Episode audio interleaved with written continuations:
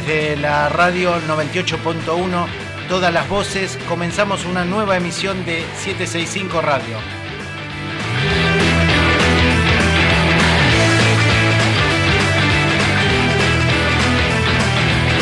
Hola, Ale, hola. Ah, ¿se escucha? Sí, ahí sí. Hola, Ale, ahí va. Buenas tardes, Ale, ¿cómo va? Bien, bien, ¿cómo estás Esteban? ¿Todo bien? Bien, bien, aprovechamos a saludar también a los cumpas que están del otro lado ahí en el móvil, que no sé ya que si es un skate o qué Hola a es. todos, ¿se escucha ahí? Hola, hola, a ver Nacho. ¿Nos escuchan? Sí, ¿cómo estás? Fuerte y alto, te escuchamos. Acá estamos, estamos los tres, está Piti, está Lulú y estoy yo. Bien. Bueno, ¿cómo, cómo vino esta semana, chicos, chicas? ¿Todo tranqui? Bien, bien, por suerte. Mm, Todo tranquilo, medio estresado por la tarea nada más, pero bien. Bueno, bueno, tenemos ahora un comunicado muy importante que, que difundir y, y después vamos con vos, Luciana, ¿te parece bien? Sí. Bueno, A ver, ¿se me escu- ¿logra escuchar bien o más o menos? no, se te escucha, se te Bien, escucha. bien. Eh, tenemos un comunicado directamente que firma así el equipo directivo de la escuela 765 Roca del Tiempo informa a las familias y a sus estudiantes que a partir del viernes 14 de agosto, es decir, del día de hoy, se dará inicio a la inscripción virtual para mesas de exámenes. El cierre de la inscripción será el próximo 21 de agosto, es decir, la semana que viene. La semana que viene. Así que hoy empiezan las inscripciones y cierran el viernes que viene. El enlace para descargar el formulario se encuentra disponible en el Facebook de la escuela, que ahora le pasamos a compartir, y para consulta se puede dirigir al correo electrónico colegio765.gmail.com colegio765.gmail.com Bien, y compartimos el Facebook de la escuela, es Colegio 765. También tienen medios para comunicarse como el mail colegio765.gmail.com, el Instagram que es 765.roca del tiempo y el canal de YouTube Escuela 765ME. Yo como persona de clase media que vive en un país el cual padece de problemas socioeconómicos hace más de 70 años, ¿qué cosa me importa que Kanye West padezca de trastorno bipolar?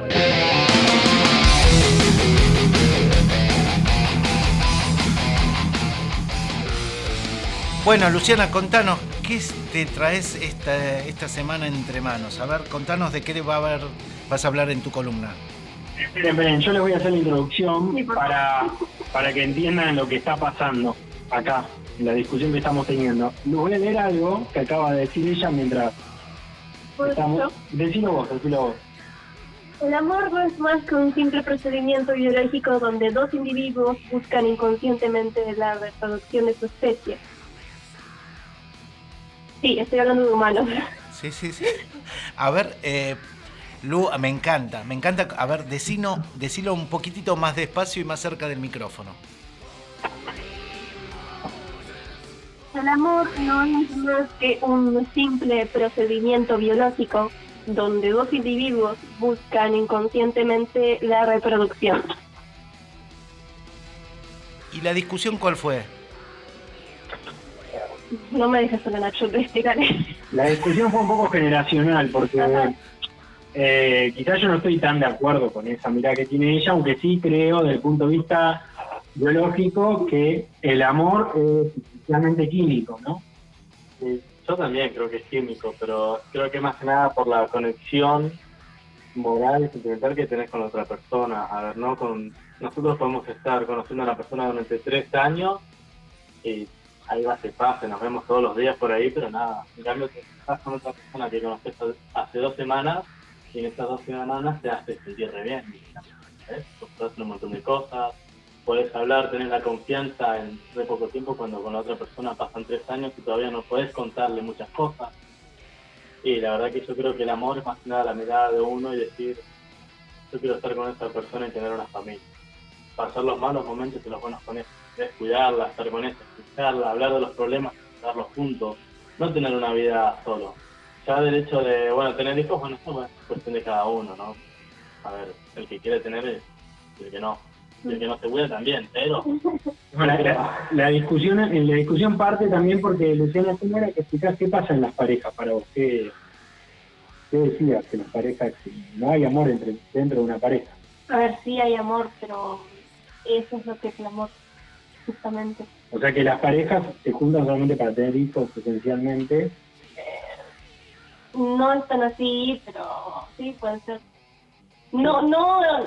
¿Y cómo explicarías, cómo explicarías esto que decía Freud, que uno en realidad no se enamora de alguien cuando lo ve, sino que eh, en algún momento lo vio en la calle sin que te des cuenta, lo, tu cerebro lo registró y por alguna razón se obsesionó con la idea de esa persona, porque aparte es como que nuestro cerebro crea una idea de alguien, y a partir de ahí, cuando se den las condiciones, se enamoraron. Luciana, ¿te puedo hacer una pregunta? Buenas tardes, Esteban acá. Sí, sí. Eh, las abejas cuando van con una flor, ¿están haciendo el amor ahí también, que hay una atracción? Ah, claro, verdad. Digo, si el amor es químico, el polen y porque ahí hay una hay una reproducción de hecho de las flores eh, y una posterior después este alimentación para la reproducción de las abejas. Entonces se me ocurre eh, si hay ahí eh, un intercambio de, amor. Silencio de radio. Sí, sí. a ver, no digo que el amor no existe. Suele pasar, lo que dije suele pasar en la mayoría de los casos. Por ejemplo, este, tengo familiares que anteriormente no quisieron tener hijos y ahora tienen un nene de 5 años. Y lo quieren un montón y, bueno, por ejemplo, mi familia, uno dice al principio que no quiere tener hijos. Este, personas como mi madre antes decían que no querían tener hijos y ahora tienen dos. Conocieron al amor de su vida y crearon este imperio, por decir así. Ah, el amor fuera de la pareja, o sea, o sea, el amor como amigos, ponele, hay amor ahí. Sí, sí. No, hay amor de pareja, pero eh, eh, o solamente el amor está relacionado a un vínculo sexual afectivo. No dije amor de pareja. Yo creo que el amor es otra cosa. No siempre el amor tiene que ser entre una pareja, también en amistades. Ah, sí, sí. Estoy de acuerdo. Y, y puede, yo le hago una encuesta como casi alguien que tiene, cercano a los 40. Porque eh, ¿Ustedes hoy valoran más o les parece más viable el amor de pareja o el amor de amistad? En esta etapa de nuestra vida creo que sería amistad, quiero decir. A mí con 14 años me puede gustar otra persona, pero no me va a gustar toda la vida. O sea, eso solo pasa en las películas hollywoodenses. En las series para Claro. No. Yo, yo la verdad que prefiero mil veces una amistad que sea sana y duradera que sea real a que en una relación que puede terminar a las dos semanas, tranquilamente. Bueno, nos estamos quedando sin tiempo y nos parecía interesante desde el equipo de producción que los que escucharon esta discusión puedan hablar, llamar a la radio, mandar un mensaje y dar su opinión sobre qué concepto del amor tienen y podríamos titular la consigna de hoy El amor en tiempos de pandemia o COVID Love Sí, sí, es, interesante. Bueno, el, el, hecho de esto, de, compartir, como, como dice Luciana y como dice Piti, el tema de cómo compartir eh, la vida con una persona, eh, cómo compartir también el amor que hacia, su, hacia los hijos, este, también este amor a veces reprimido que, que uno tiene de, de, poder, no poder socializar con, con gente que quiere. De hecho, las reuniones que se habían permitido eran solamente reuniones familiares y no se permitía otro tipo de reuniones y en estos tiempos también estamos a veces carentes de, otro tipo de afectos, ¿no? Pero bueno, me parece súper interesante la, propuesta que la mandás al aire. Así que esperamos, bueno, que nos manden al WhatsApp de, acá de la 98.1, que es el 2944-897124, a ver la, propuesta que, lanzó Nacho. Bueno, ¿tenés algo para contarnos, eh, Lulú? ¿Algo más? ¿Algún dato? Simplemente quería decir que no leí nada de lo que dije. Ya sé que parece, pero Nacho está... Digo. No, no, no, no fue preparado como tal, sino que fue espontáneo. Y, si ustedes pudieran ver la cara, es re difícil en el radio describirlo, pero es una cara de entre enojo, decepción y como risa burlona sobre la gente enamorada, no sé, una mezcla de esos sentimientos de alguien de 14 años hacia los más grandes. ¿no? Bueno, acá Piti, Piti, tiene otra, otra mirada, así que no sé, podríamos irnos con un bolero eh, no hegemónico, pero bueno, eso tendríamos que buscarlo para otro programa. Una cumbia, una cumbia. ¿Una cumbia? Bueno. Un bolero, un bolero no hegemónico, algo más... Que lo, estás poniendo, lo estás poniendo en un momento, está transpirando acá Esteban. Esteban. un poco amor francés no va. Claro, un poco, o el amor después del amor también tenemos, ¿no? Podría ser, che. Podría ser, también hay muchos. Me parece que. Con el móvil para otro lado. Sí, Lulu, yo lo que quería invitarte, este, Piti, y a todos los que y todas los que nos están escuchando, es que, bueno, estamos trabajando para, para poder conseguir una, una entrevista con una organización que, que trabaja la parte de, de, la música romántica, cuál es la influencia de la música romántica, con una mirada bastante particular, así que eh, esperamos que, que, la semana que viene ustedes eh, puedan participar de, de, esa entrevista que me parece que, que, saca mucho jugo. Y bueno, y ya hablando de amor, le mando un beso a mi amor, Mariana, que ella siempre me reclama que no le mando saludos. ¿Vos tenés? Ah, sí, sí. ¿Tenés para mandar saludos a alguien? ¿Eh? ¿Tenés para mandar saludos a alguien? la única mujer en mi vida es mi mamá y mi abuela. Nadie más. Bien. ¿Vos, Lu? ¿Mandás saludos a alguien? No. Bueno, Yo mando un saludo a mi familia, a Luqui, a Valen y a Marian, como que son mis amores. Bien, bien. Bueno, y vamos a un tema musical.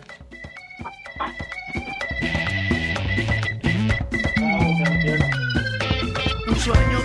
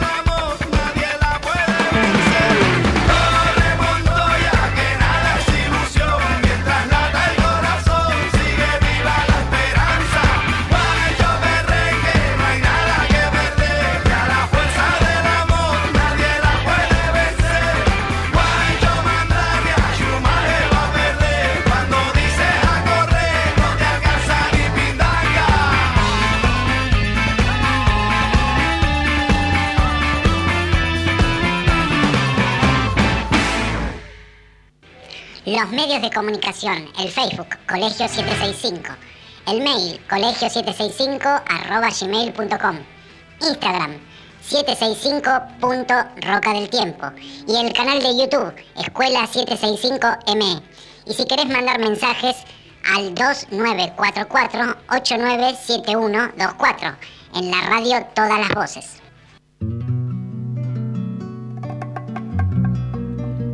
Las amigas, las, volvieron las amigas ardillitas. Qué grande, ¿La, seguiste viendo por ahí? Se esconden a veces. Se esconden. Se van escondiendo, sí. Sí, sí, no quieren. Bueno, en este transitar del día viernes, acá por la 98.1, eh, retomamos una nota que habíamos empezado a escuchar la semana que, pasó con Melina Masnata, que ella es integrante, cofundadora de la agrupación, o de la ONG, mejor dicho, Chicas en Tecnología, que, bueno, la propuesta que nos había comentado la semana pasada era cómo esa ONG eh, hacía su, intervención, cómo ayudaba, cómo colaboraba en, algo que, tenía que ver con esto, con una mirada de género eh, hacia la tecnología. Y en ese, en ese sentido ahora la vamos a conocer un poquito desde lo personal a Melina y que nos va a explicar un poco más de qué se trata esto de la brecha tecnológica con una mirada de género como es mi caso, que nací allá, eh, nací en Chubut, nací en Trelew, porque bueno, en realidad viví toda mi vida en Playa Unión, que está cerquita de Rawson, eh, pero eh, el hospital de, de, es el más importante hasta ese momento. Yo ya soy, este esta semana cumplí años, así que ya me cambió el dígito, soy más grande. y, y estudié mi, primaria y, mi secundaria hasta la mitad del secundario en la escuela pública en Rawson. Estudié en la escuela 190 en la primaria y en la 729 en la secundaria. Fui ahí al bachiller.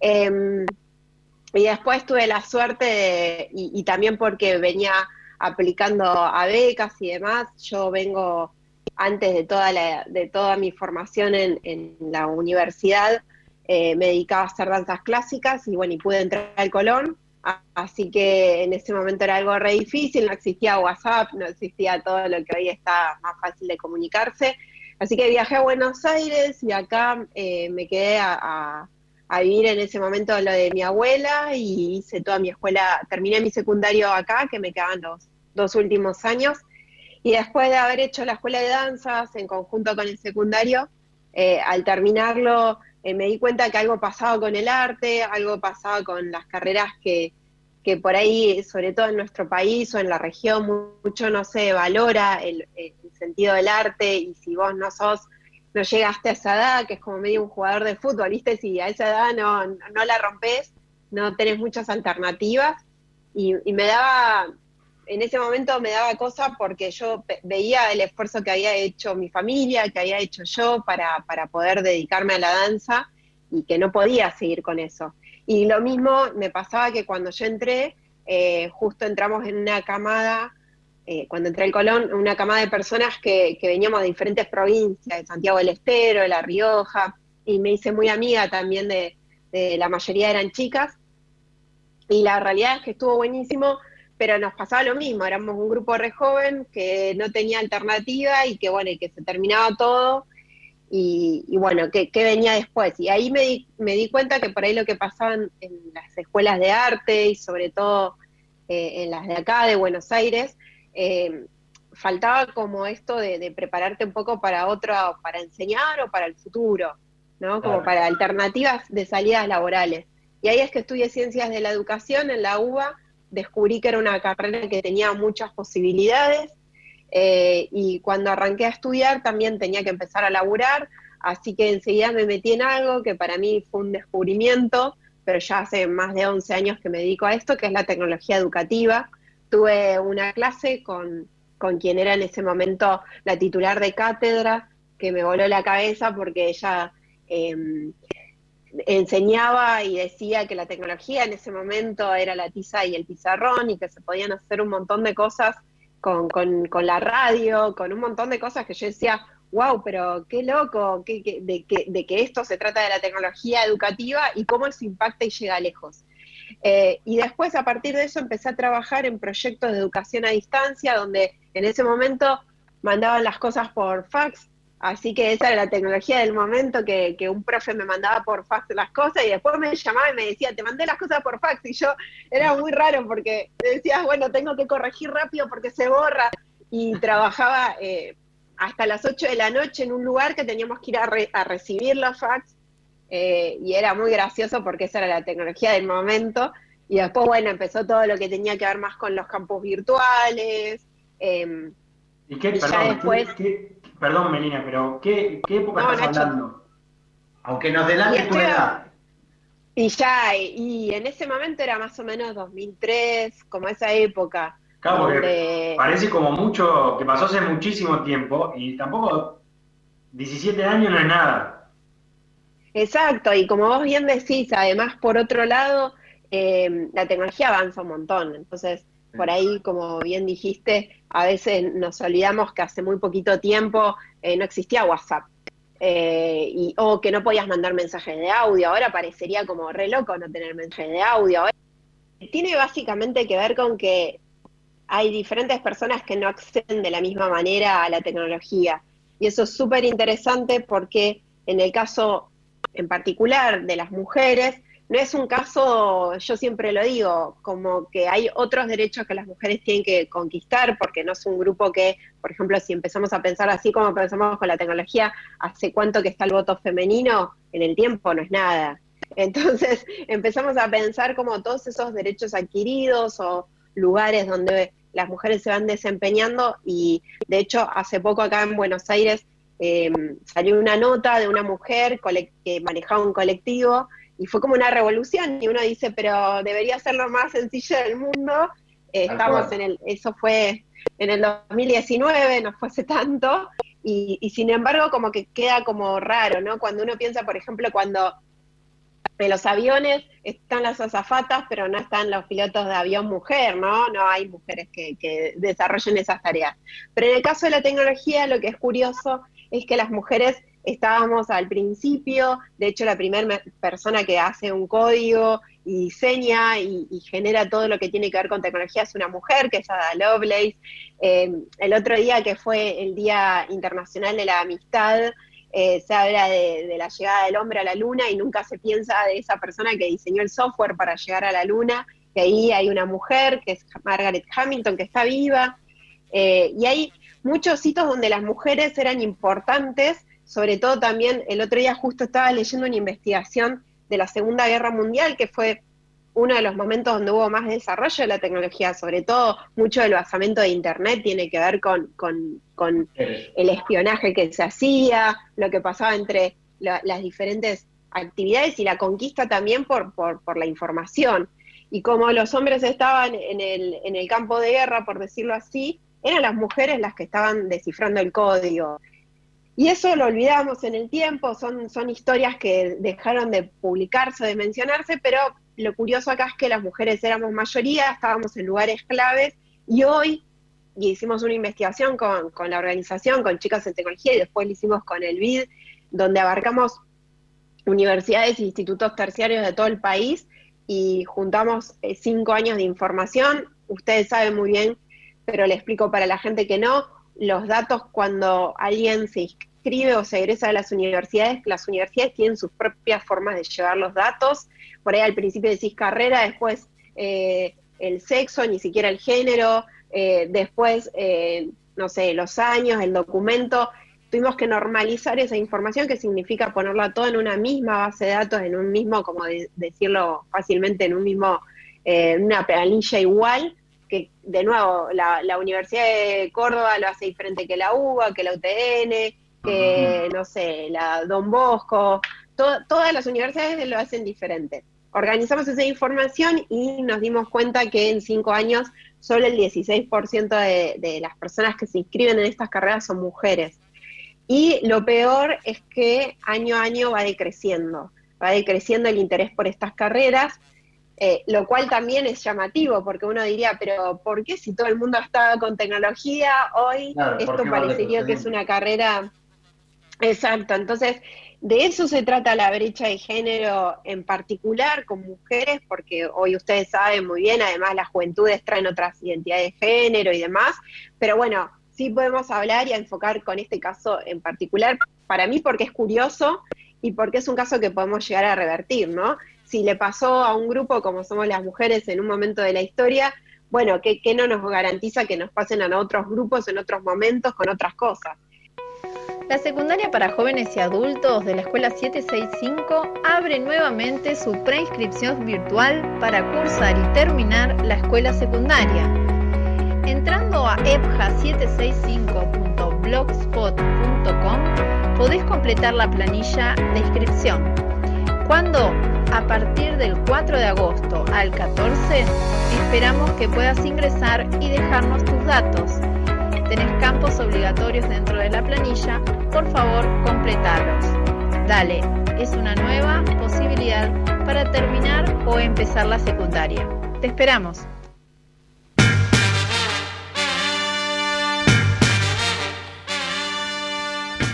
Bueno, y estábamos escuchando la entrevista que tuvimos hace un par de semanas con Melina Masnata de la ONG Chicas en Tecnología.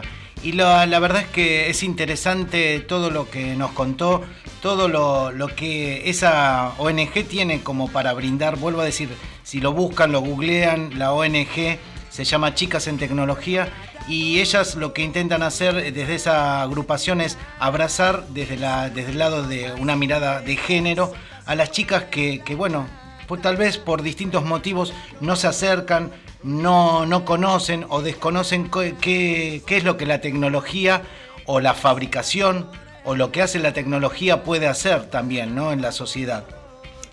Y en esta línea de, pensamiento em, encontramos una noticia, ¿sí? encontré, mejor dicho, una, algo que, me parece que es más que interesante.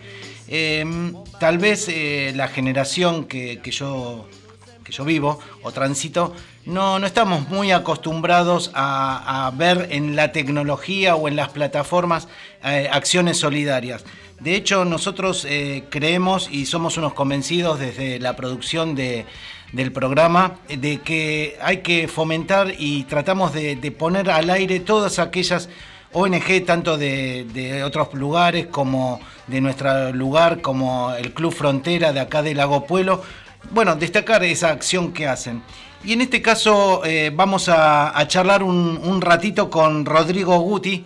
Rodri, buenas tardes acá, Alejandro desde Lago Pueblo, Chubut te está saludando. ¿Cómo estás? ¿Cómo estás Alejandro? ¿Todo bien? Bien, bien. Bueno, Rodri, eh, la verdad es que tenemos información de que, bueno, a través de, una plataforma como es Twitch, vos eh, encaraste un, un proyecto que es más que interesante. ¿Podés contarnos un poquitito? Sí, eh, hace un par de meses eh, venía planificando con el canal, con la comunidad que tenemos en Twitch, la posibilidad de hacer un 12 horas, que vendría a ser dos horas de corrido de streaming. Uno acostumbra a la plataforma a lo mejor estar entre 2 y 4 horas, un programa normal, a lo mejor un poco extendido. Y se nos ocurrió que a lo mejor si hacíamos el 12 horas, eh, existiese la posibilidad de que la gente colabore, pero no con nosotros, sino con alguna causa. Y se me ocurrió que, a lo mejor podríamos contratar algún comedor, alguna agrupación que, que precisa alguna mano, más que nada económicamente, porque la realidad es que eh, la comunidad que manejamos es demasiado internacional y capaz que hacer una junta de algo hubiese sido más complicado. El objetivo fue pequeño, arrancamos, eh, especulamos, eran tres comedores de 200 niños en la provincia de Buenos Aires, que me, me dio una mano un grupo de chicos de un colegio, del colegio Maús, y me comentaron que si había alguna posibilidad de juntar algunos fondos. Yo la verdad que en mi cabeza puse un número, pero a medida que fueron pasando las horas de este stream de 12 horas, me di cuenta que la gente le quedó muy chico ese número y terminó dejando muchísimo más. Eh, Rodri, a ver, de, alguna forma yo te entiendo, escucho y, y acá la tengo al operador que es mucho más joven que yo, pero me mira Contanos, empezá a empezar a, recordar un poco para estos prehistóricos. Twitch es una plataforma que empezó siendo una plataforma de TV, ¿correcto? Twitch comienza siendo una plataforma de streaming un poco más convencional, como alguna vez lo tuvo YouTube. Eh, entiendo que la gente se fue acercando de a poquito a Twitch porque estaba más ligada a los videojuegos. Hoy en día es mucho más grande que eso. La plataforma yo la conozco de 2016, cuando todavía no era el monstruo que es hoy en día Y de a poquito, bueno, como comentabas vos, con todo esto de la cuarentena, uno busca otras alternativas de, comunicación. La plataforma creció un montón y, mi comunidad también creció un montón y se dieron estas puertas, se abren estas puertas que, llega muchísima más gente de la que uno espera, ¿no? Y contanos porque es eh, interesante, ¿cómo se llama tu comunidad? Mi comunidad se llama Terremoto para Todos. La verdad que jugamos casi siempre juegos, no te digo de la vieja escuela, a ver, a todo esto yo tengo 24 años, eh, viví toda esa, época de los 2000, del Pokémon, del Mario, eh, ah, de consolas que eran más viejas, soy capaz que, claro, hoy capaz que veo que los chicos están en otras movidas, que están buenísimas, son juegos que me quedan grandes hasta a mí, como vos comentabas, soy otra generación, pero encontré ese, ese nicho, esa comunidad que es igual que yo, que vivió esas mismas épocas, que son chicos y aún así les gusta lo que, lo que uno jugaba o juega, y, y básicamente jugamos casi siempre a eso. Charlamos obviamente de cosas de la vida, de música, pero el centro del canal son juegos de, la franquicia de Nintendo y para mí está buenísimo. Rodri, ahora eh, es interesantísimo lo que nos estás contando para mí creo que, esto también ah, nos abre la cabeza, ¿no? O sea, eh, esto, esta acción solidaria que, vos emprendés y cómo, de alguna forma, eh, entiendo que vos lanzaste al aire, o mejor dicho, a la red, esto, la posibilidad de colaborar, pero ¿cómo, cómo llega esa colaboración a materializarse?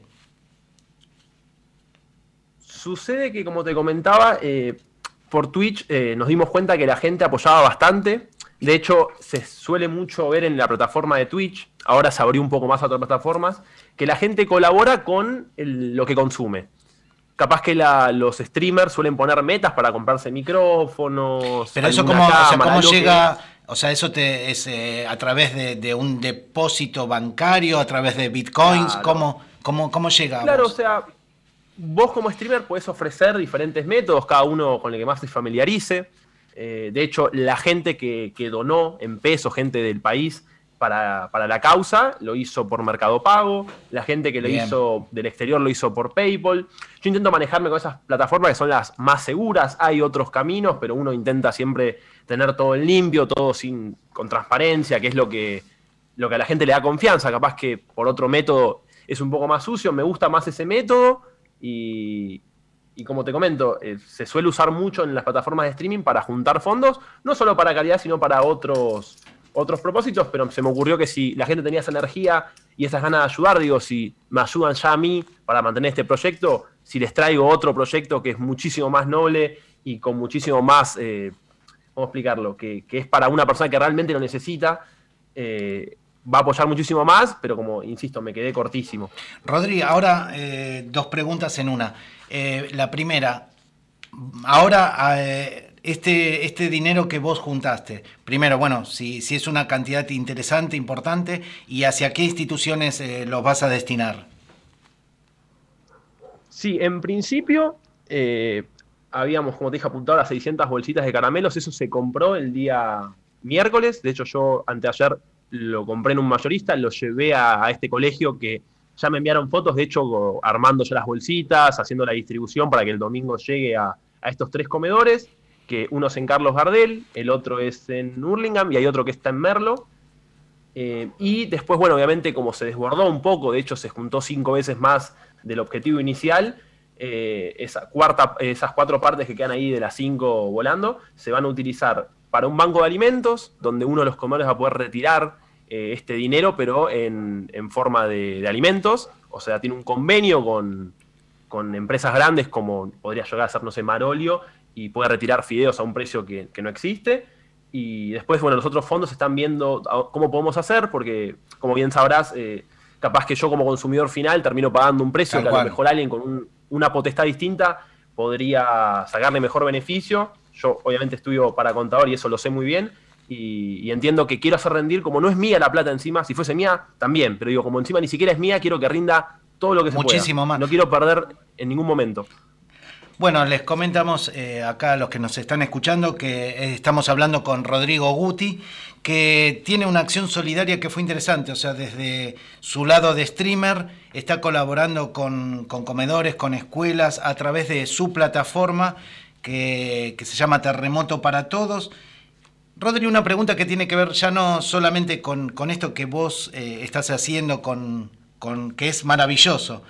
Pero ¿qué es lo que sentís vos ahora como, como esto, como gestor de esta idea, como materializar? ¿Qué es lo que te pasa a vos como sentimiento en esta acción solidaria?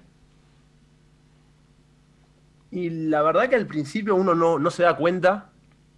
Yo lo hice obviamente siempre a lo mejor fui creciendo como persona y me di cuenta que, uno cuando tiene un poquito de poder, porque no es que tengo una llegada inmensa, con un poquito de poder se puede hacer un montón. Por eso apunté a una meta tampoco tan grande y a medida que fueron pasando las horas, porque esas 12 horas que se vivieron fueron muy fuertes, eh, llegó un punto, hay un mensaje que quiero destacar que pasó con uno de los chicos del canal, que yo venía viendo cómo la barra de donaciones crecía, que era visible, la gente podía ver que a medida que iba donando, había más bolsas de caramelo, yo hice ese juego interactivo visual para que la gente se sienta que está ayudando y que crece esa bolsa. Y un chico, debe tener unos 13, 14 años, donó desde la cuenta de su madre y me puso que él ya tenía todo, que él aprendió, vio en el canal que hay gente que puede necesitar más que él y que sabe que no todos tienen las mismas oportunidades. Y cuando yo vi que ese nene, no sé si por mí, porque obviamente ya tiene un corazón enorme y unos valores que, que admiro mucho, pero ya en ese momento me quebré yo y digo, creo que logré lo que apuntaba a decir, wow, eh, yo entiendo que la gente de nuestra edad lo pueda entender, aunque a mí me costó un poco más, pero ya ver que un nene dice, ¿sabes qué? Yo hoy no quiero esto. Pues yo ya sé que lo tengo todos los días, hoy quiero que lo tenga otro.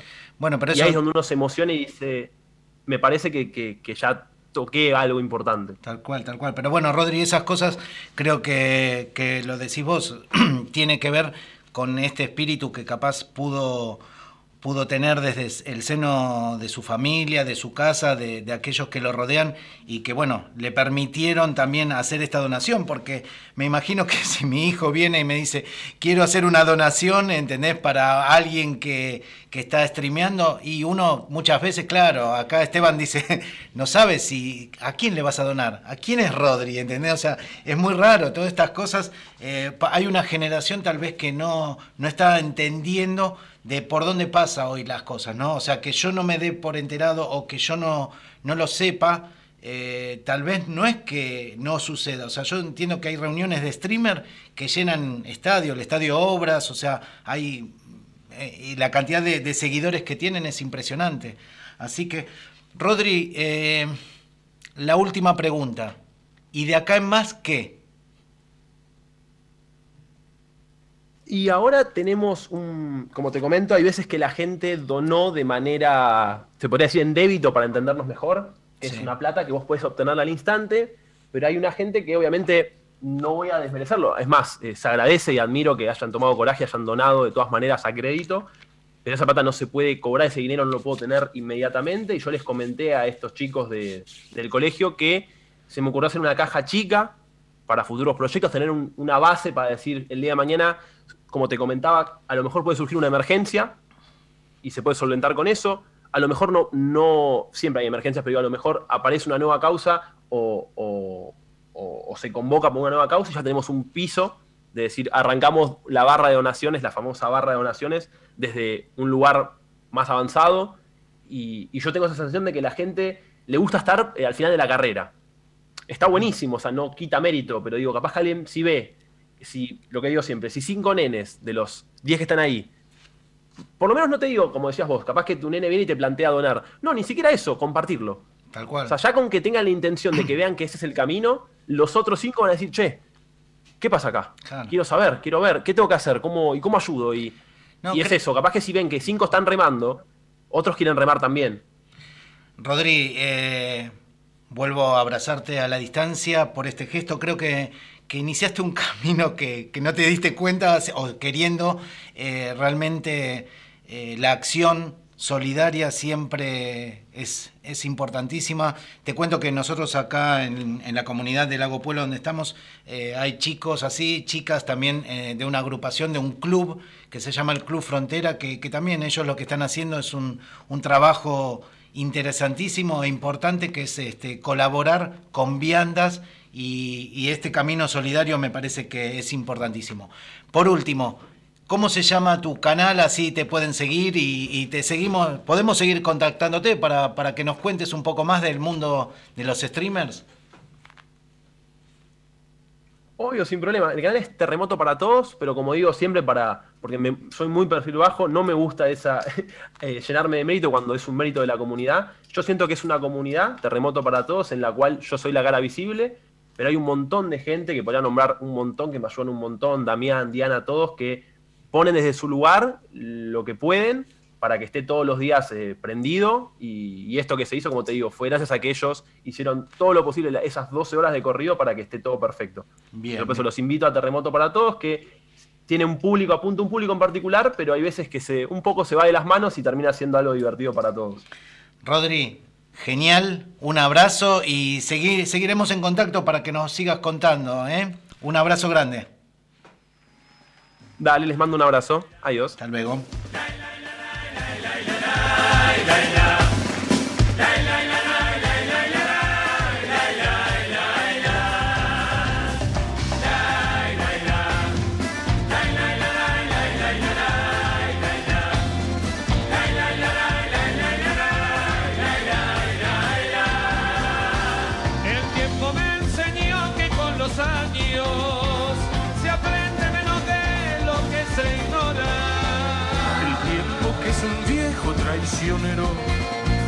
Te enseña cuando ya llegó la hora. El tiempo me enseñó cómo se pudo en la universidad arrabalera.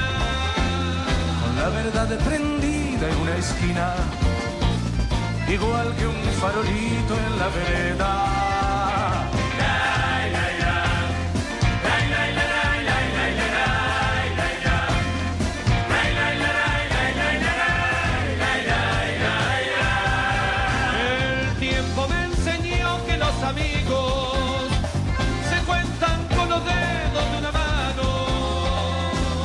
Eso debe ser que no los cuento para pensar que tengo mil hermanos.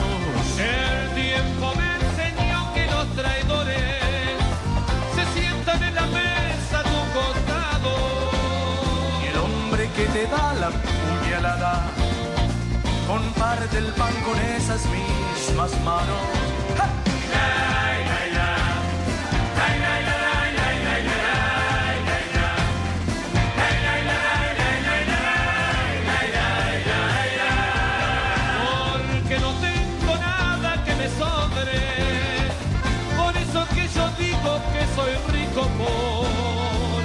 Prefiero ser un tipo pobre, hacer alguna vez un pobre El tiempo me enseñó que las banderas son palos con girones que flamean.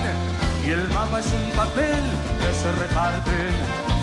Los reyes mientras los hombres pelean. El tiempo me enseñó que la miseria hombres miserables, que la Gracias.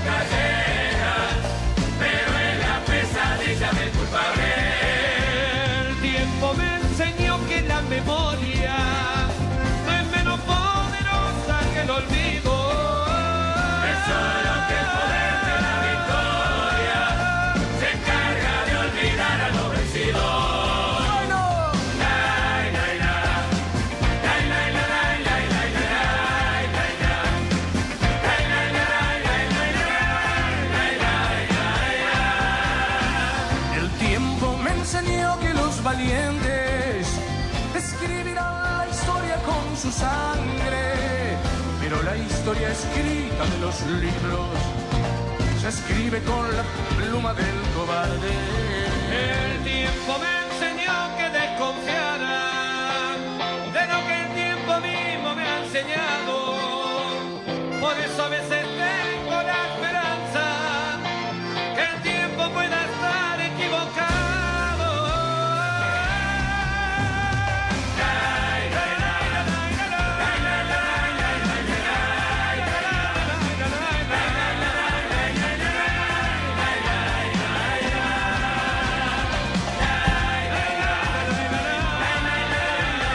Volvemos a recordar que el equipo directivo de la Escuela 765 Roca del Tiempo informa a las familias y sus estudiantes que a partir de hoy, viernes 14 de agosto, se dará inicio a la inscripción virtual para mesas de exámenes El cierre de la inscripción será el 21 de agosto y el enlace para descargar el formulario se encuentra disponible en el Facebook de la escuela. Para cualquier consulta, dirigirse a colegio765.gmail.com.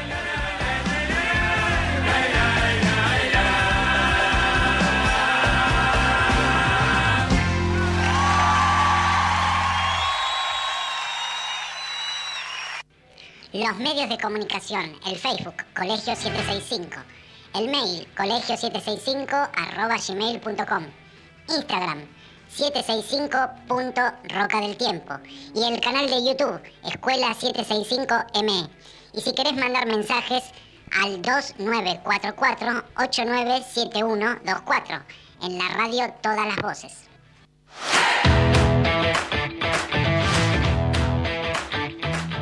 Viste Esteban, bueno, qué interesante también todas las movidas solidarias que hay.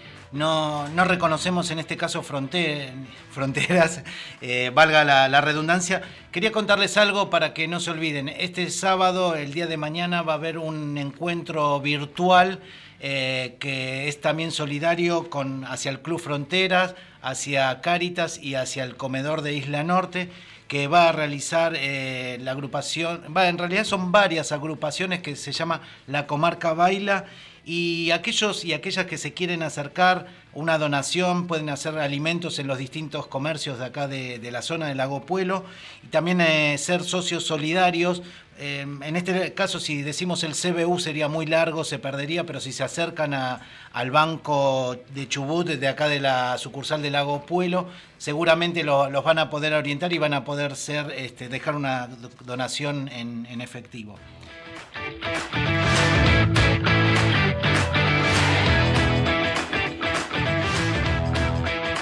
Viste Nacho que, bueno, nosotros tratamos de multiplicar voces, Vos eh, recién estuviste con, con Piti, con Lu, eh, que bueno, van contando un poco de qué se trata esto, ¿no? De, ser jóvenes hoy día.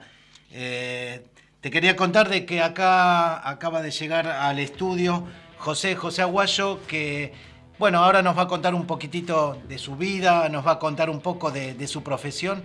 Y si bien hoy no sé si vamos a poder lograr tener la columna GPS de orientación vocacional, eh, José tiene una experiencia de vida más que interesante. Así que, hola José, ¿cómo andas? ¿Cómo andás, Ale? ¿Todo bien? Bien, bien. ¿Lo estás escuchando, Nacho, también?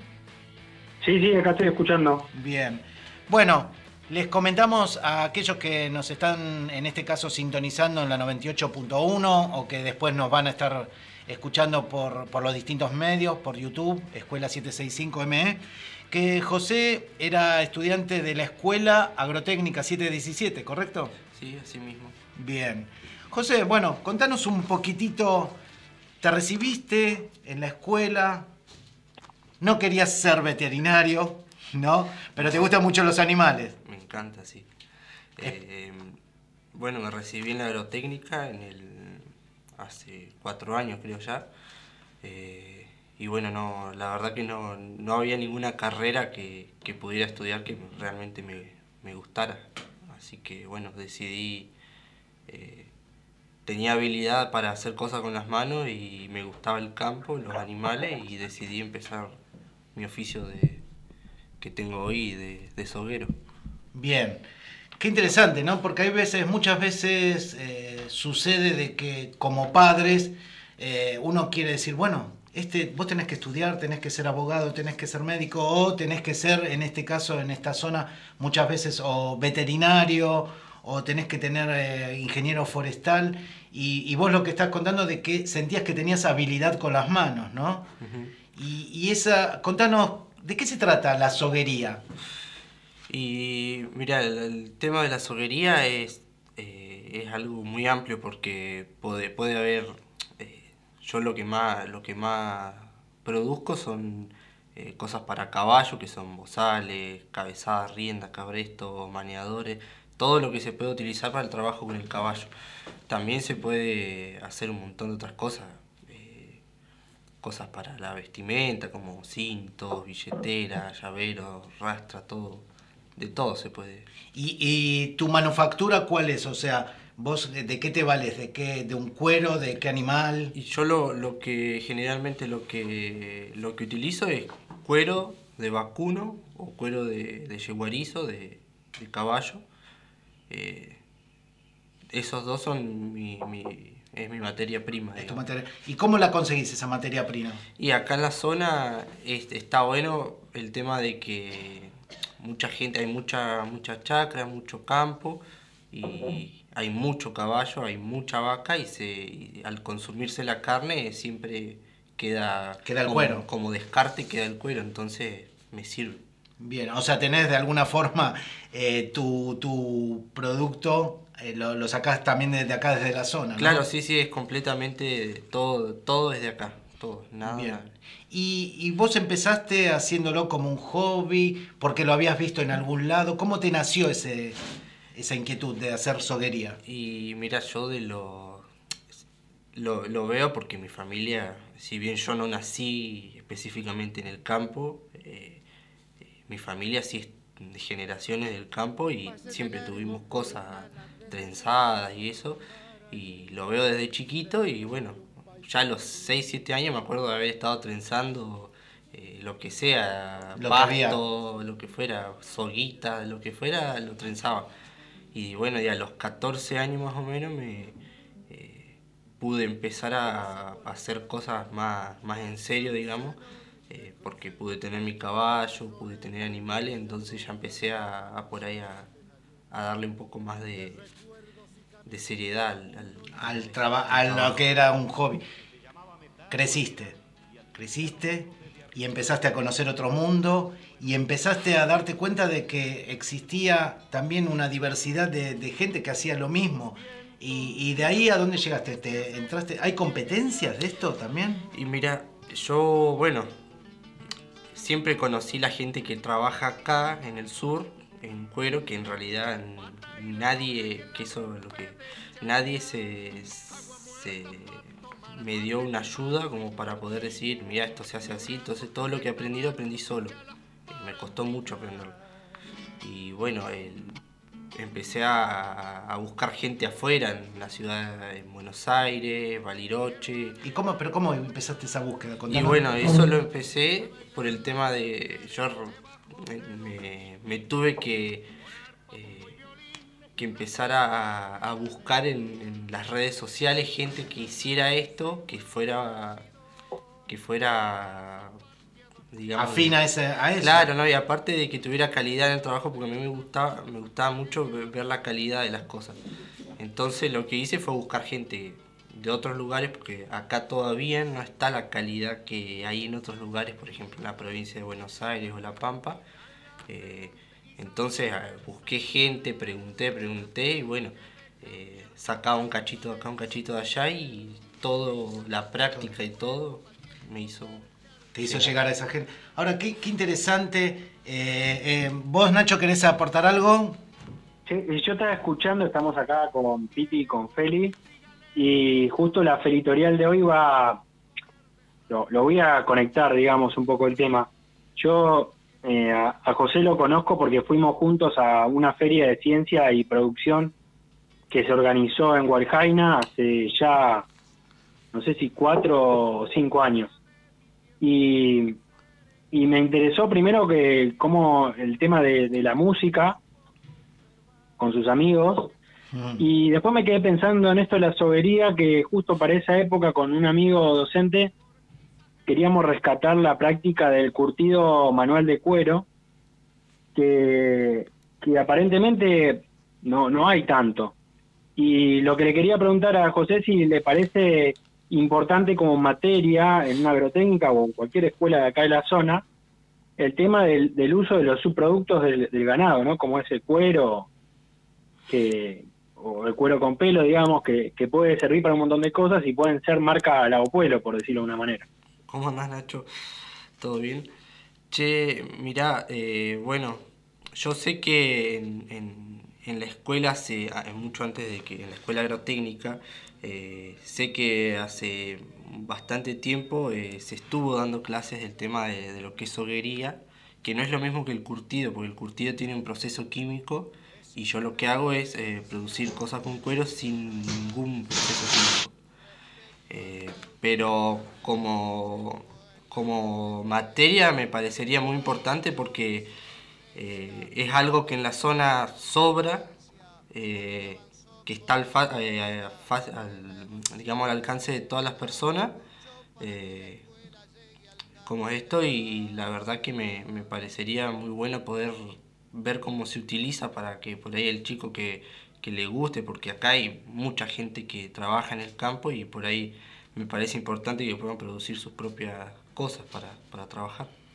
Sí, sí, por, un lado, nada, me, me, parece fabuloso lo que estás diciendo de, bueno, estamos eh, pensando ya algo más grande, que es eh, abrir puertas para, para otra generación y vos estás diciendo, bueno, a mí me costó conseguir ayuda, gente que nadie me ayudó, y vos estás diciendo, bueno, abramos un poco el juego de esta cancha porque es una gran posibilidad, ¿no? Laboral. claro, sí. Hoy sí. Sí, Nacho. Eh, la, la, conexión que tiene con lo que va a hablar Peli más adelante, más o menos en unos 20 minutos, tiene que ver con que me parece más útil aprender eh, la producción ganadera a partir de un, de un producto de una Como nos enseñaban en geografía nosotros que no teníamos que aprender de memoria las razas de las vacas, en qué lugar del país. No, no, ni siquiera en geografía tiene mucho mucho sentido aprender algo si no tiene un problema atrás, ¿no? Y acá la verdad que si no se curte el cuero, no se usa para la soga o para otros productos, eh, como podría ser lo que usa en la montura del caballo, eh, es una lástima porque o los prenden fuego, con lo cual generas contaminación. Entonces me parece como que el laburo que está haciendo José es muy importante para revalorizar una educación práctica, partir de lo práctico, no partir de aprender de memoria cómo es el cuero del yeguarizo o el cuero de la vaca, sino tenerlo en tu mano, aprender a hacer algo que es útil y que sirve para una zona donde el caballo se sigue utilizando como herramienta de trabajo también. Y nada, eh, la verdad que es, eh, es muy gratificante escuchar a alguien que estuvo en la misma escuela que uno y, y que se abrió paso por el mundo un poco con su propio interés, ¿no? Ahí, ahí dijiste algo, se nos, adelantó un poquito. dijo recién Nacho, se, se abrió puertas. Eh, ¿Cómo fue lo del mundo? Se abrió paso por el mundo, creo. paso por el mundo. ¿Es así? A ver, contanos. Sí, bastante. Eh, bueno, yo con el tema de, que pude llegar eh, después de, de, mucha práctica y de echar a perder mucho material, puede llegar a, al día de hoy a ser piezas que tienen mucho valor en el mercado. Eh, eh, y bueno, me, he contactado con gente extranjera y eso que me han encargado cosas y también de la provincia de Buenos Aires y eso. Después pude ir a competir también a, Buenos Aires a un, a un encuentro que se hace muy importante de sogueros en, en la localidad de Coronel Bransen, eh, que es la sociedad rural, y bueno, pude sacar primer premio con dos de los, de los artículos que llevé, eh, que eran unas maneas eh, tejidas y un cuchillo tejido, todo fino, digamos. Así que eso también, el estar ahí y el que la gente vea, porque aparte de esto lo que le llamó la atención es que yo con 21 años era el soguero más joven y tenía no es por, por ser cosa, pero tenía mucha calidad en el trabajo, que por ahí había gente que eh, tiene 60 años de soguería y no Y que no tiene eso. Entonces, eh, eso me, me, abrió muchas puertas para poder ir a, un montón de lugares. También tuve la posibilidad de ir a Santa Fe a, exponer eh, a mm. Cañada Rosquín, Entre Ríos. Y la verdad que todo eso primero que te deja aprendizaje porque conoces mucha gente que está en el ámbito y, después que conoces mucha gente que puede llegar a... A darte una mano, a, darte una mano, sí, aparte del, de, que te conocen y después por, ahí están, me, ha pasado que me, me, mandan a pedir cosas en Salta o una cosa así, ¿viste? Y vos decís... Y ahora, ¿y esos pedidos cómo son? ¿Por redes sociales? Claro, ese es otro punto también, porque tuve que aprender a porque la verdad que nunca me gustó la computadora. Eh, me consta, me consta. y, tuve que aprender a utilizar las redes sociales, Facebook, Instagram, eh, tengo mi hermana que es fotógrafa, entonces le pido siempre que me saque fotos a las cosas y eso, y por ahí Qué, interesante todo lo, que nos está contando. Sí, Esteban, ¿qué, querías preguntar? Quería, no, eh, fíjate, resaltar esta contradicción, ¿no? De que es una técnica muy campera, digamos, muy manual, manual, y que se tenga más prestigio hacia afuera, ¿no? que lo tengas que eh, promocionar hacia afuera, considerando que, claro, es algo que es re tradicional incluso de estos lugares y del campo, hacer esto, y cómo se ha ido perdiendo y siendo reemplazado también hasta por el plástico, te diría, por otros materiales, el, cuero. Y la pregunta que se me nace es si existe la posibilidad de ver tus producciones en algún lado, si las expones en acá en, Pueblo en algún momento, quizás fuera de cuarentena, y, por, y también si estás teniendo eh, compartiendo estos saberes con algunas otras personas. Mira, yo donde se pueden ver, no, no tengo ningún lugar para exponer así, digamos, pero lo que sí pongo siempre es en las redes sociales, en Facebook e Instagram, pongo... ¿Cuál es, el, cuál es el Facebook? El Facebook es Soguería José y el Instagram igual. Ajá. Eh, ahí expongo todos mis trabajos y eso y, bueno, la gente siempre lo... Eh, lo, pueden ver por ahí. Lo pueden ver por ahí. Bien, bueno, las redes. La otra, perdón, la otra que nos quedó es si estás compartiendo ah, estos ah, saberes. Mira, yo ahora realmente estuve queriendo dar eh, unas clases y eso no me, no me, no me dieron bolilla en algunos lados, eh, pero bueno, eh, siempre se acerca alguna, alguno que tiene algunas dudas o me manda mensaje o algo y no tengo problema en responder. Qué, interesante, estás haciendo el camino que no te deja, que te pasó a vos. O sea, vos estás diciendo, nadie me ayudó y estás bien. Bien, José, la verdad es que es súper interesante lo que nos estás contando. Eh, también tenés una faceta musical, ¿sí? que ahora después queremos compartir. Vamos a compartir en un momento.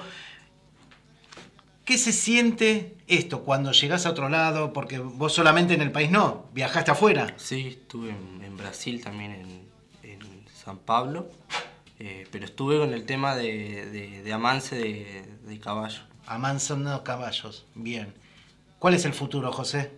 ¿Cómo viene tu futuro?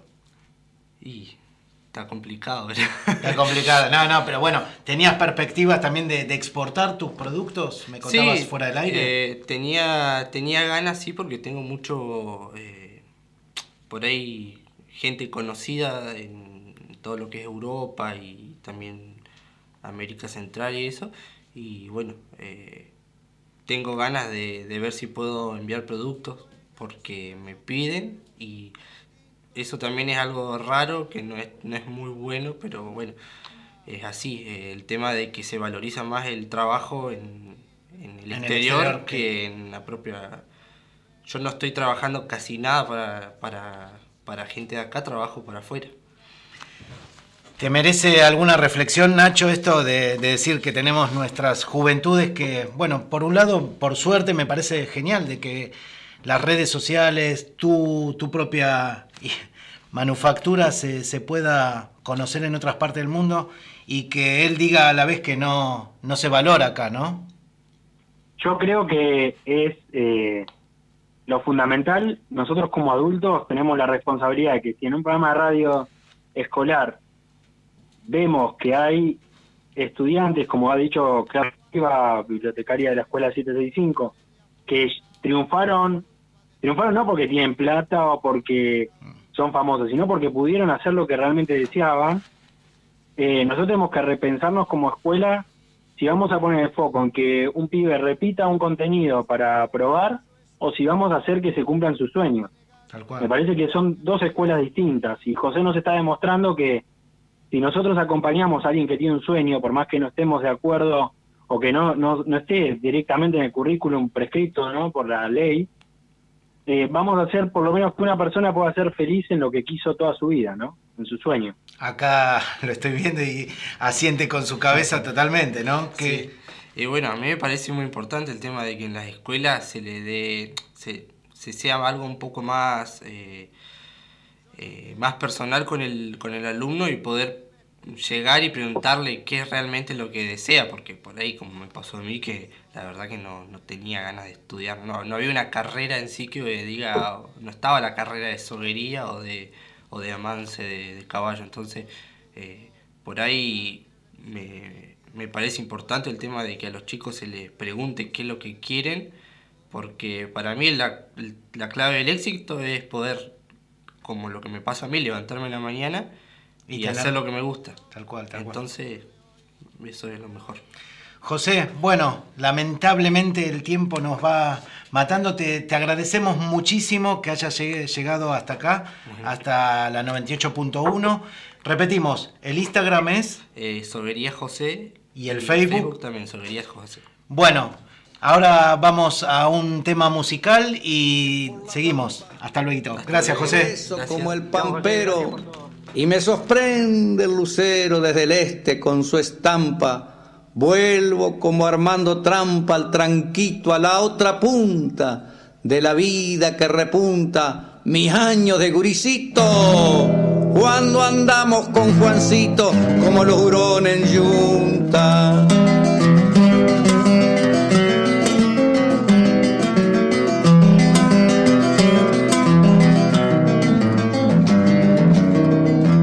¿Te acordás, Juan, aquel día que se te antojó a la siesta?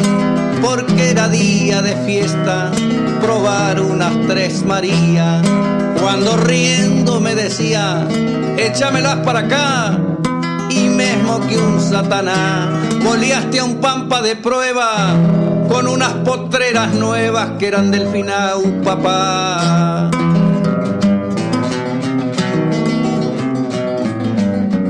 ¿Te acordás que ese novillo muy poco entraba al corral, pero le colgaste mal bajo el garrón los casquillos? Yo no pude en el tordillo enlazarlo de batata, después me estorbó una mata negra de gajos crecidos y ganó el monte tupido con las bolas en una pata. Luego cayó la oración y nosotros, desgraciados, sin encontrar el boleado en semejante rincón. Y vos haciéndote el gauchón con ojo de calavera, me decía, el que desespera en paz no podrá dormir. Esta noche va a salir, mañana lo hallamos afuera. Claro, era fácil, ¿no? esperar todas esas horas si total las boleadoras no las había sacado. Bien hecho que te retó cuando llegamos tu hermana, diciéndote, Juan, mañana le ayudas a mi marido. Y yo pensaba afligido, qué macana, qué macana.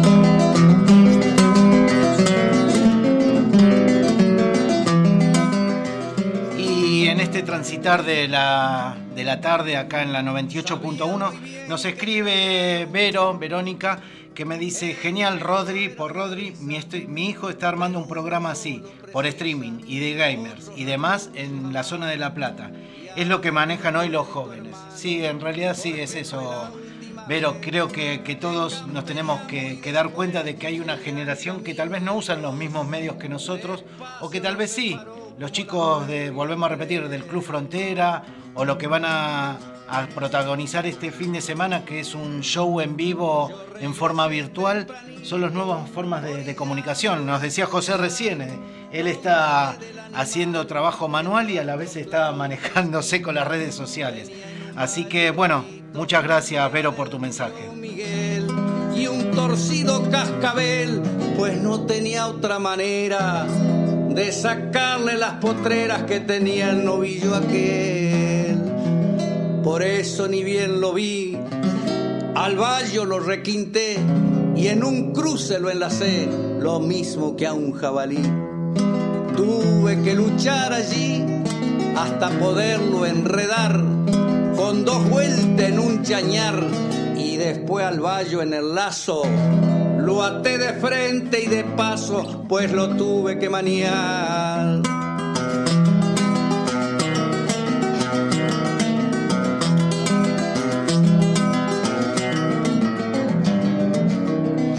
Con un cinchón bien sobao, que también era de tata, le agarré al pampa las patas antes de sentirlo ahorcao y en cuanto estuvo maniao, le desaté las potreras, pensando como cualquiera que el maula la levantada con tremenda calentada me iba a dar una carrera. Por eso pensando así, entre chañares y arena, le acomodé una cadena y el lazo le desprendí. Bien, buenas tardes, Tommy. Hola, Tommy, ¿nos estás escuchando? Sí, los escucho. ¿Qué tal? Bueno, le estamos a lo estamos llamando a Tomás, que también es una de las voces de acá de la comarca, de Lago Pueblo, que escuchando una noticia por ahí, un pajarito, una bandurria me dice acá, una bandurria me contó, ¿vos tenés un proyecto especial? Sí, me se me ocurrió hacer un proyecto de publicar eh, cada 15 días una revista digital que se llama Revista Digital Caburé. ¿Cómo? ¿Revista digital? Caburé. Caburé. La idea es que cada 15 días publico una nueva edición con diferentes temáticas. Bien. ¿Y esa, esa está próxima a salir la revista Caburé? Sí, cada, eh, estoy trabajando y para mí la semana que viene ya la publicaré. ¿Y de la dónde? Semana... La semana que viene, sí. Sí, la semana que viene eh, la temática será el cine y en la revista voy a contar un poco sobre el cine en general, también seleccioné algunas películas que me gustaron y las califiqué. Bien. También cada, cada película tiene información sobre quién hizo el guion, quiénes o quiénes fueron los directores, quiénes fueron los actores y actrices. Y un resumen corto sobre cada película. te, hago una consulta. ¿Y de, dónde surgió esa la idea? Y la idea surgió un día que este, mi mamá, Sandra, me trajo una revista que se llama Arte de estar harto y la empecé a ver por ahí y me pareció muy buena revista y de ahí me surgió la idea de hacer una revista para mi barrio. Bien. Contanos, ¿cuántos años tenés? Yo tengo 12 años. 12 años y estás emprendiendo. ¿Y a qué escuela vas? Voy a la escuela eh, a, eh, a, la agrotécnica, a, los siete, a las 7.17. Ah, bien. Recién estuvimos acá con, con un ya ex compañero también tuyo que es de, de la 717 y bueno, y él también nos contaba su, su propia experiencia. Eh, Tommy, ¿y esta revista digital, de cómo la haces? ¿Contás con alguien más que te está ayudando, con algún colaborador? ¿Y por qué digital y no en papel? Bueno, primero, eh, eh, no, lo estoy haciendo solo, porque... ¿Qué? Lo estoy haciendo solo, sí, y no, y mm, digital me parece mejor para no seguir gastando papel, que me parece una mejor manera de cuidar el medio ambiente para no seguir gastando más papel cada vez cada vez más. Tal cual, tal cual, sí, súper importante. Y, la estás, sí. La hago en un Word y después la idea es pasarla a un PDF y ahí la mando a distintas personas. Buenísimo, buenísimo. Y, y, esto que también, bueno, en algún momento ojalá podamos hablar, hay, hay métodos eh, en las cuales se editan revistas digitales, esto lo damos a nivel de información, hay una plataforma que se llama ISU, isu.com, con doble S, que, en el cual vos también podés eh, llegar a subir este, esta idea de esta revista. Así que... Ah, bueno. Está buena la idea. Muchas gracias. ¿Cómo, cómo, ¿Cómo fue la, la idea tuya? O sea, antes de, esto, ¿tenías algún tipo de experiencia? ¿Lo hiciste eh, en la escuela? ¿Cómo te, más allá de, lo que estás haciendo ahora, ¿hubo alguna otra antes? Sí, antes en la escuela 109, cuando estaba en quinto grado, había talleres y yo me anoté en uno de periódico y la idea era publicar una revista que cada uno hacía una página con distintas temáticas, cada uno hacía una página, ponerle una de deportes, otra de música, y bueno, al final, eh, por eso que me, ya tenía experiencia haciendo este tipo de revistas. Bien. Bueno, Tommy, la verdad es que Nos sacamos el sombrero, te aplaudimos. Sí, Esteban, ahí te que A ver, a ver si te La queda... pregunta que no me va a escuchar él, así que se la repetimos, es cómo obtener una de estas revistas, cómo la podemos ver. Ah, bien, lo que nos pregunta, lo que pregunta Esteban es cómo, cómo obtenemos esa revista. O sea, vos la vas a mandar eh, a las personas que te lo piden o, o vas a publicarlo en algún lado para, para que el que la quiere se la pueda obtener digitalmente. No, yo la puedo publicar por mi barrio y sí, también el que la quiera hacer revista me la puede mandar un mensaje o me que puede comunicar a, a, a un teléfono que ¿le digo? A un, se puede comunicar, comunicar un teléfono. Bien. Al- Bueno, entonces, ¿y cuándo me, nos dijiste, repetinos, cuándo va a salir el primer número? Así nosotros eh, difundimos para aquellos que quieren, están interesados en obtener tu revista. sal- eh, el primer número saldrá la semana que viene. El- no tengo un día claro, pero creo que el jueves de la semana que viene lo publica, ya saldrá el primer número. Bien, bien, buenísimo. Bueno, Tommy, la verdad es que orgullosos de, de que en estos tiempos así de pandemia y aquellos que, que dicen que, bueno, que tal vez los chicos hoy por hoy también están deprimidos, que, que no, no están este, haciendo nada, la, la realidad es que vemos que minuto a minuto ustedes no- nos demuestran que si hay un real interés y que hacen lo que nos contaba José hace un ratito, ¿no? Nos decía eh, que él se levanta a la mañana con ganas de hacer algo, que es lo que le gusta. A partir de eso, este, ustedes eh, están generando un, un nuevo espacio. Tommy, te abrazamos y te saludamos. Gracias, muchas gracias por la oportunidad. Dale, dale. Un abrazo también a su familia, Tommy. Hasta luego. De madrugada en la estancia ni bien asoma el lucero, achiflando el peón boyero con un freno y un cuerito. Y después al galopito, orientado por el cencerro, lo sigue a la par su perro y el humo del cigarrillo. De castigo espinillan sus dedos duros y fríos y chillan sus alpargatas, mojadas con el rocío.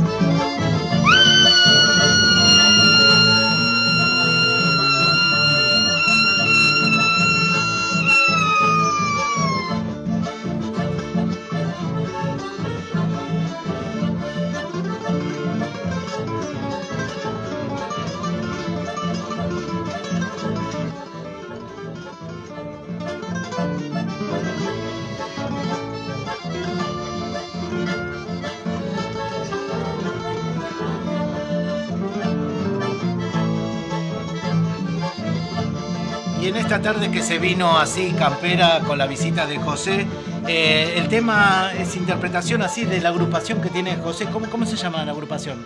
Eh, en realidad no tenemos nombre. Se separaron. No, no. eh, nos juntamos así a tocar por ahí en las fiestas y eso, pero siempre nos presentamos como José y su Chavamecero. Mirá vos, ¿eh?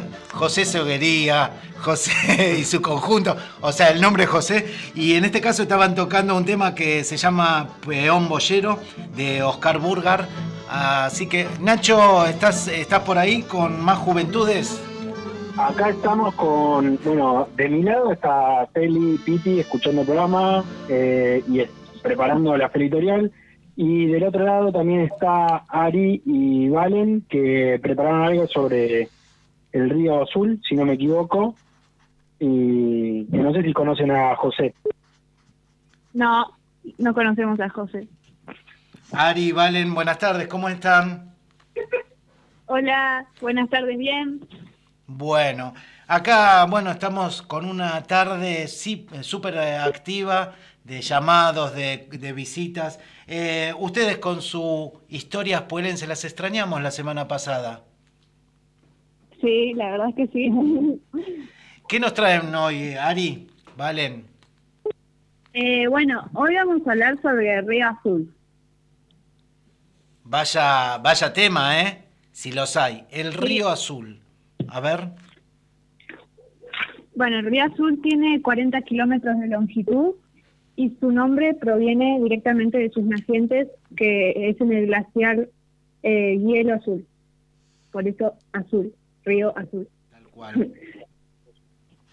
Em, Eh, está localizado el glaciar, eh, el glaciar Hielo Azul está localizado en la cordillera de los Andes, sobre los faldeos altos del, del cerro Hielo Azul. El río Azul también recibe nacientes del cerro Cigarro, que está ubicado más hacia el oeste en el límite con Chile. Bien. Se desagua en el Pacífico. Y el, río Azul, bueno, también este, de alguna forma va atravesando todo lo que sería nuestra comarca, ¿no? Y tiene, desemboca en, ¿en qué lago? En el, en el del Parque Nacional Lago Pueblo. Tal cual. Parece, ahí estamos hablando con Esteban. No es una. Un examen esto. Sí, parece un examen. No, no, chicas. A ver, están aprobadas. Este, bueno, la seguimos escuchando, Ari Valen. Bueno, eh, posee eh, una población mayoritaria de truchas de las variedades marrón y arcoíris. Y flora en alrededor hay sauces, lengas, en coihues, retamas y chochos también. Digamos que, si, perdón, perdón que me meta, pero si hablamos de comarca, no podemos esquivar hablar de la cuenca del azul, ¿no? Porque, nada, es como que unifica a todos los pueblos de acá de la zona, de alguna manera. Sí, sí, tal cual. Eh, cruzando Río Azul aún se encuentran pobladores descendientes de aquellos que ocuparon en principio tierras estales, algunas familias de pueblos originarios, en este caso mapuches. Eh, Pasando, cruzando la pasarela, ¿viste? En el, en el motoco. Ah, bien, a eso, a eso te iba a preguntar justamente. Está eh, la familia Motoco Cárdenas también, ¿no? Sí. Claro, que se relacionaba con la canción del otro día, ¿no? sí, la sí, sí, de Jorge. Sí, sí. Y la familia Cayún, sí, también. También. Bueno, también les vamos a contar eh, cómo se controlaba el río Sul eh, antes, en la época de los entre los 70 y 80. Em, eh, la información la sacamos de, de una entrevista a, una antigua pobladora. Bien. ¿Cómo se, cómo se cuidaba? Bueno, el río Azul antes estaba pegado a lo que hoy es la, la ruta 16, entre, eso sería entre el año 70 y 80, a la altura de la cervecería que, que UC, como ah. si estuviera paralelo a lo que hoy es la escuela 788. Era más angosto que ahora y también más profundo. O sea, estamos diciendo de... corriendo para atrás. Claro, para tal vez viste o vieron chicas que hay gente que nos está escuchando por otros lados, esto está pegadito a lo que sería el límite con, con la provincia de Río Negro, para que se puedan ubicar.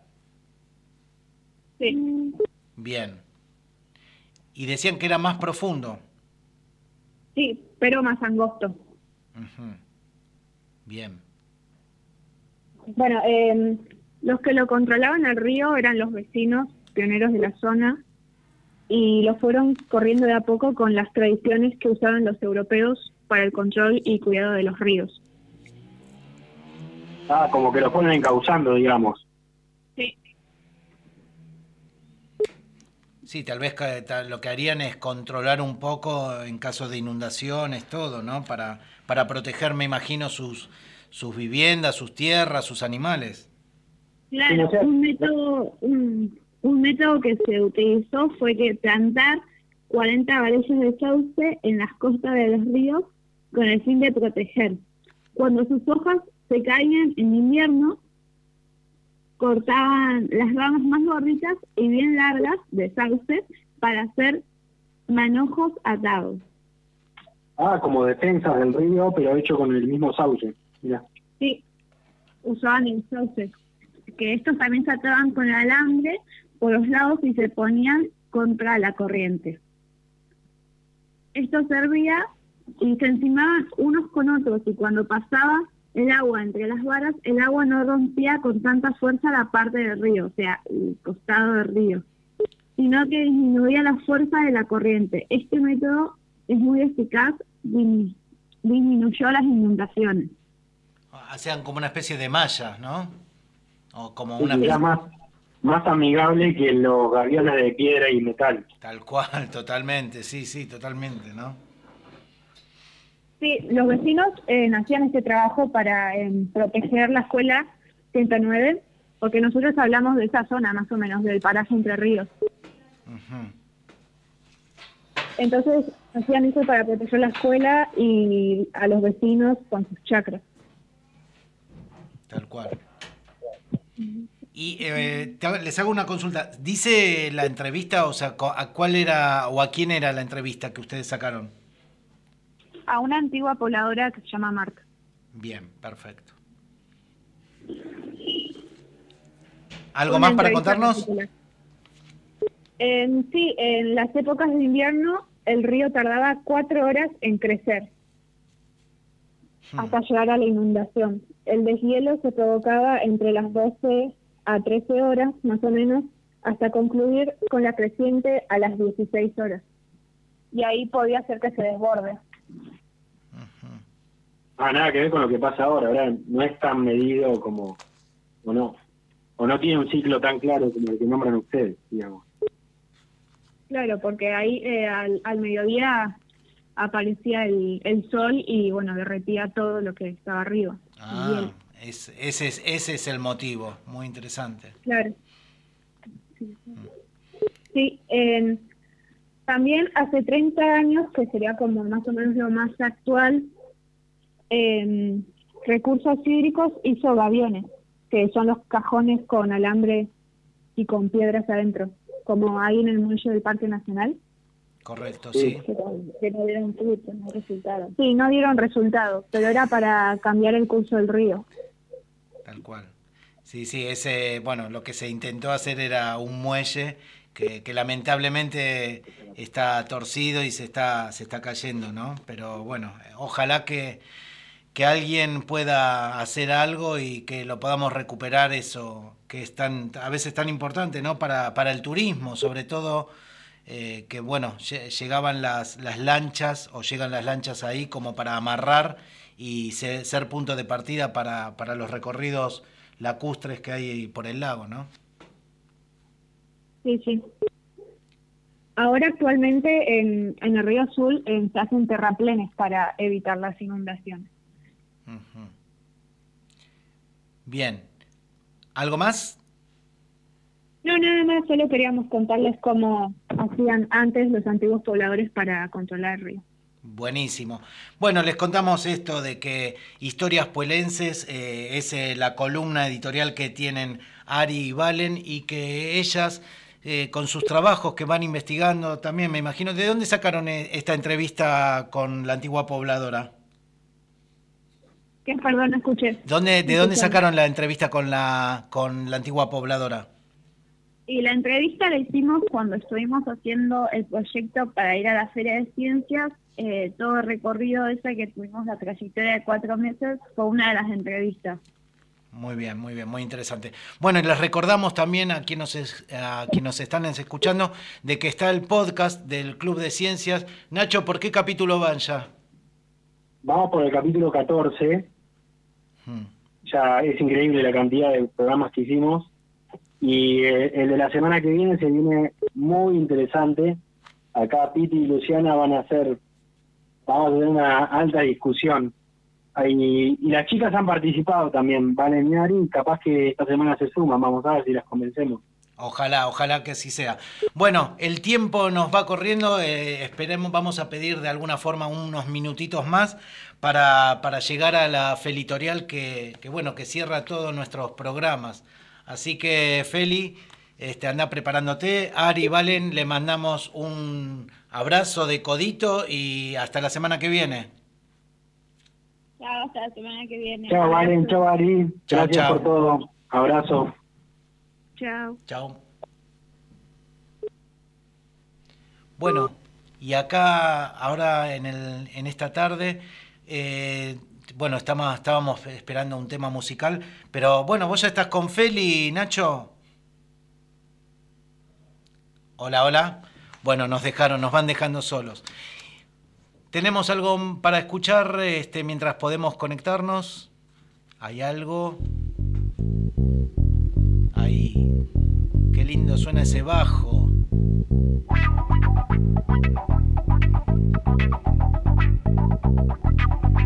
Thank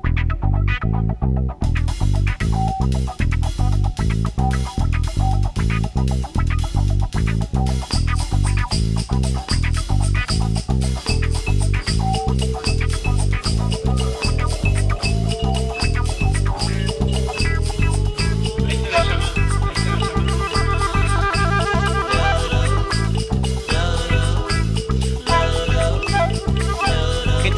Interesante, Esteban. La verdad, viste todos los que pasaron. Pasaron editoriales, pasamos lo de este chico Guti con su plataforma, José, la, cantidad de voces que, se van multiplicando en este espacio. Eh, bueno, lo tenemos. Nacho, ¿ya estás con Feli? Acá estamos, sí, nuestra oficina, acá agradecemos a Gaby, Gabriela Donato, que aparte es voluntaria de, del Frontera con el tema de las viandas, nos abre las puertas de su casa para poder tener esta mini oficina de trabajo de la radio donde Feli es el que conduce, digamos. Yo, Piti y acompañamos acá nomás, así que los dejo con, con Feli que les va a explicar su red conceptual de esta semana. Buenas tardes, Feli. ¿Cómo andás? ¿Cómo estás? todo bien, todo tranquilo. Bueno, adelante, capitán.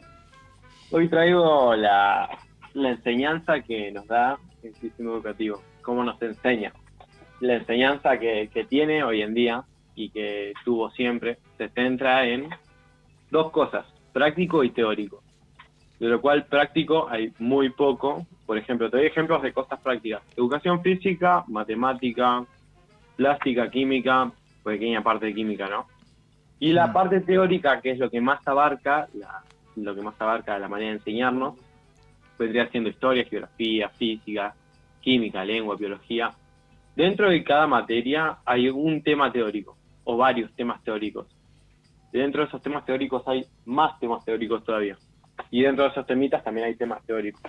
Por lo tanto, se hace una manera, es, mucha información la cual nos enseñan a memorizar, no nos enseñan la información. Por lo tanto, eh, esto que, memorizamos, que nos enseñan a memorizar, hay, puede haber una manera de convertirlo en práctico, porque en práctico se, vendría como sería. Como que hay, uno aprende mejor cuando implementa lo que está viendo a solo copiarlo de un libro. Entonces, por ejemplo, voy a dar como, como unos ejemplos ahí. Eh, lo que es teórico se podría generalizar todo y omitir mucha información y hacerlo más, más dinámico. O algo que es muy buena idea es convertirlo teórico en práctico.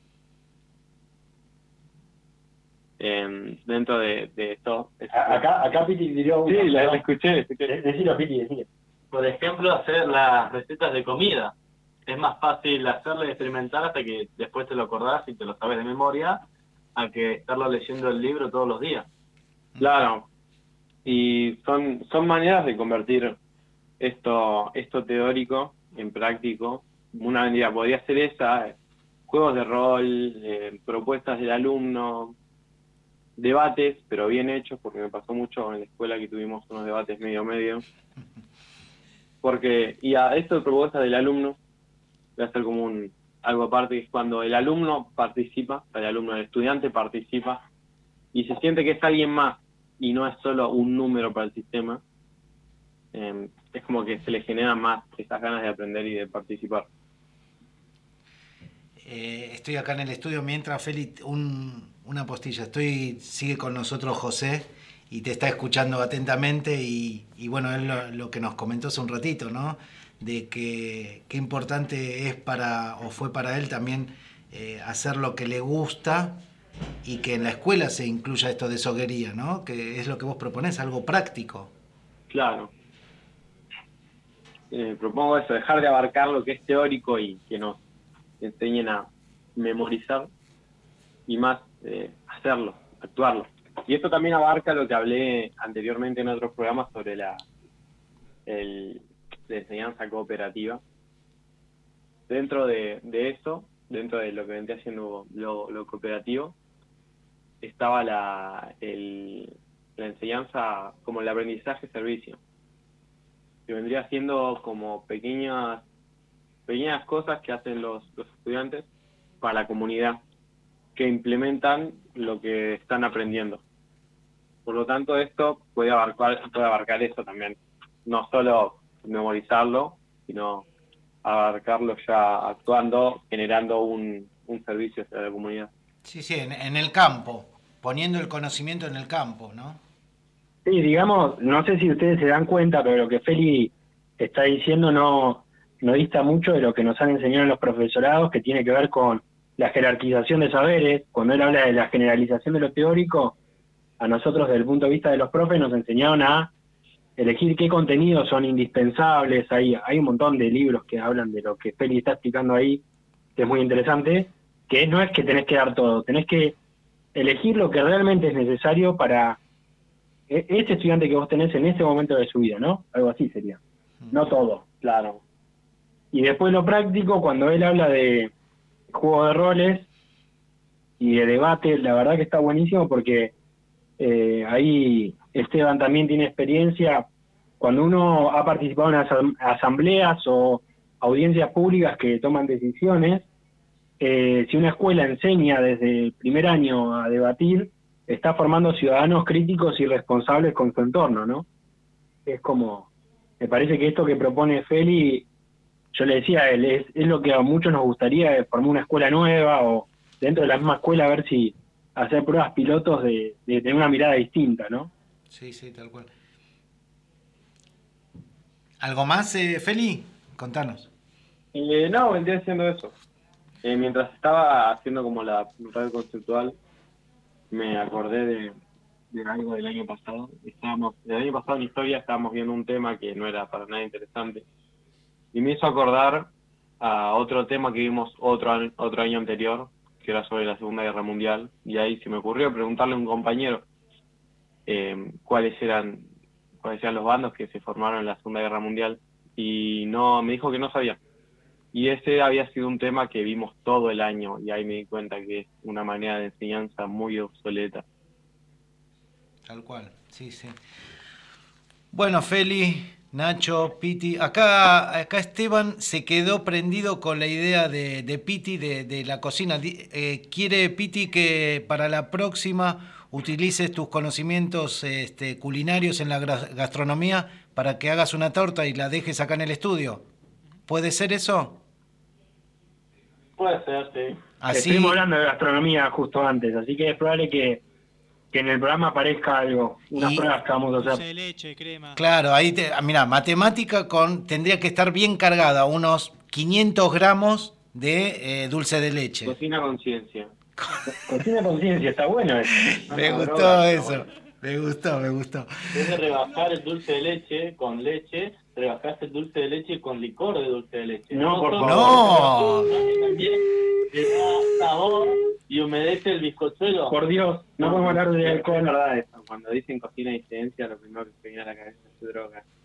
¿Eh? No, no, para nada. Sí, sí, combinación de sabores. Piensan todos en Breaking Bad, chicos. Ay, Dios, sí, sí. Después, bueno, tenemos. Demasiada química. Ya. Demasiada, claro, demasiada química. Todos son todos Walter White acá. ¿eh? Sí. Bueno, Nacho, Feli, este, muchas gracias. También Piti. Piti, también, ¿eh? Piti sí, sí, ahora la, la, iba a agradecer a Piti también. Eh, la verdad es que fue una tarde más que interesante todo lo que recorrimos en este programa, en que es esto, justamente, escuchar todas las voces de, de distintos lados, con distintas propuestas, y, creo que desde la producción de, de, este programa estamos más que felices, ¿no?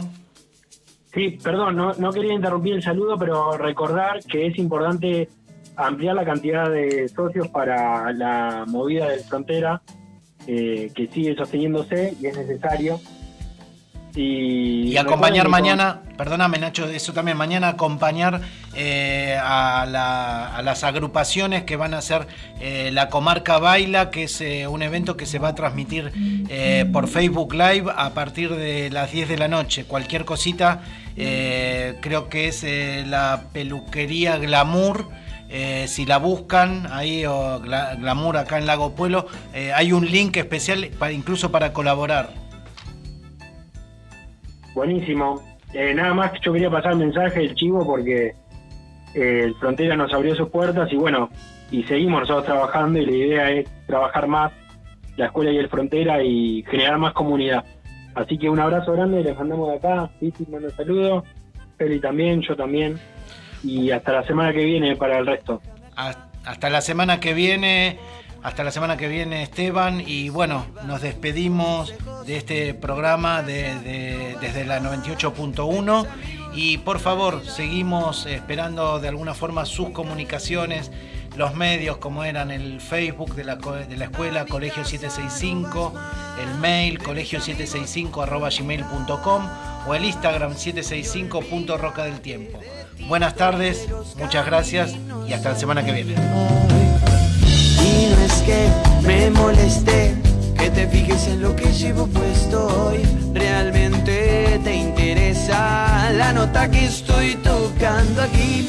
Realmente te interesa qué disco estuve escuchando hoy. Ándate con el alto y déjame acá debe tener popularidad. Espero que te sirvan sus consejos. A mi casa no vas más, de mis amigos te olvidas. Y olvídate de Tito y de los caminos al río.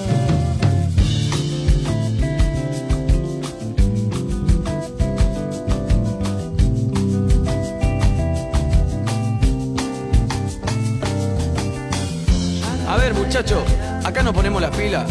Nos ponemos las pilas de las 7 y media de la mañana, yo para poner las luces. Yo no soy ortiva ni nada por el estilo, pero acá nos cuesta un huevo cada uno. Yo soy un cabrón, fantástico, pero va a estar a las 7 y media de la mañana acá. Loco, lo único que pido es un poco de poco allá, viejo. Es lo único, si a mi casa no va más y de mis amigos te olvidas. Y lo único que te pido es que te lleves de una vez por todas la Harrow que me dejaste estacionada en el garage. Y olvídate de Tito y de los caminos al